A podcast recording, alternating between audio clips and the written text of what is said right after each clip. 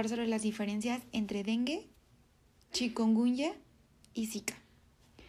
Vamos a irnos de izquierda a derecha. Primero dengue, luego chikungunya y luego zika, ¿va? Dengue, ¿a quién pertenece? Familia Flaviviridae, género Flavivirus y el vector de los tres, Aedes aegypti hembra. Vamos a hacer un cuadro, bueno, yo tengo un cuadro comparativo enfrente de mí, que es el que les estoy explicando un poco. Espero lo puedan medio visualizar como yo. Este, el dengue y Zika son iguales en familia, género y vector. El único que cambia es chikungunya. Este no pertenece a los flavivirus, este pertenece a los togavirus y el género es alfavirus. Entonces, dengue y zika son flaviviridae, la familia y el género flavivirus. Chikungunya es el único que cambia. Y el vector de los tres, Aedes aegypti, y es la hembra la causante de todo. Ahora sí, en dengue, ¿qué vamos a tener de clínica? Datos pivote.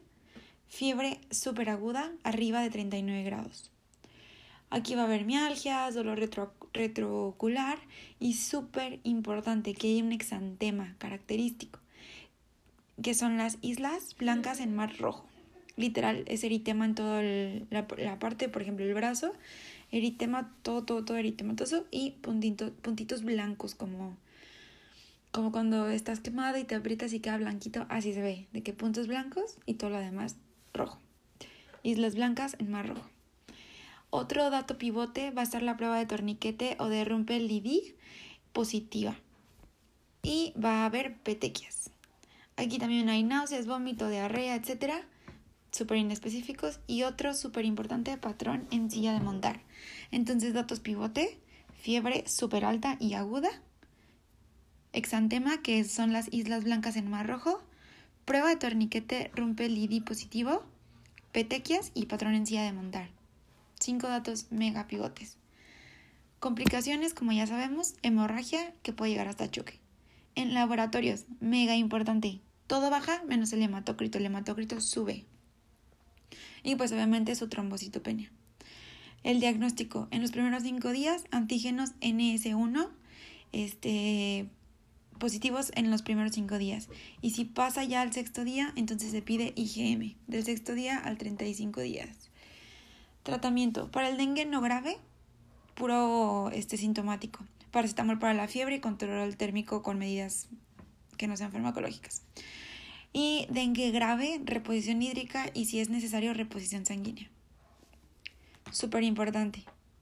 Fiebre aguda, islas blancas en mar rojo, prueba de torniquete positiva, petequias, puede llegar a hemorragia y choque, sube el hematócrito, trombocitopenia, baja todo lo demás. Diagnóstico, antígenos, y si pasa el sexto día, IgM, tratamiento paracetamol. Listo. Vamos al de en medio, que es el diferente. Chikungunya, acuérdense, togavirus, género alfavirus, el vector el mismo que todos, Aedes aegypti, la hembra. Aquí va a haber fiebre súbita, pero realmente no es tan importante. ¿Qué es lo súper, súper, súper importante? Es quebranta huesos, artralgias intensísimas y por lo cual va a haber marcada incapacidad. También puede desarrollar conjuntivitis el paciente y todo lo demás, cefalea, etcétera, generalizado. Las, las artralgias, esto fue pregunta del Prodomed, duran hasta un año posterior a ser infectados por el, por el virus de chikungunya, ¿ok? Complicaciones. Acuérdense que en dengue son hemorrágicas hasta choque, aquí son neurológicas. De laboratorios importantísimos, elevación de PCR y BCG, todo lo demás X. Diagnóstico, aquí el ideal es PCR en tiempo real y que se va a detectar el ARN. Las pruebas serológicas realmente ya son efectivas hasta posterior a la primera semana. El tratamiento, todo es sintomático más lociones, ¿sale? Aquí pues paracetamol para el dolor y la fiebre. Las lociones vamos a dar óxido de zinc, aloe, mentol antihistamínicos y los AINES se pueden dar únicamente posterior a la primera semana. Súper importante chingungunya, diferente, togavirus, alfavirus y artralgias intensas, quebrantahuesos. Alteraciones neurológicas, elevación de PCR y BCG y diagnóstico por PCR. Y por último vamos a hablar de Zika. Acuérdense, Zika y dengue comparten la misma familia y el género y pues obviamente el vector. Aquí, ¿qué tiene de importancia el Zika? Este, Zika vamos a tener que hay una erupción maculopapular pruriginosa, súper pruriginosa.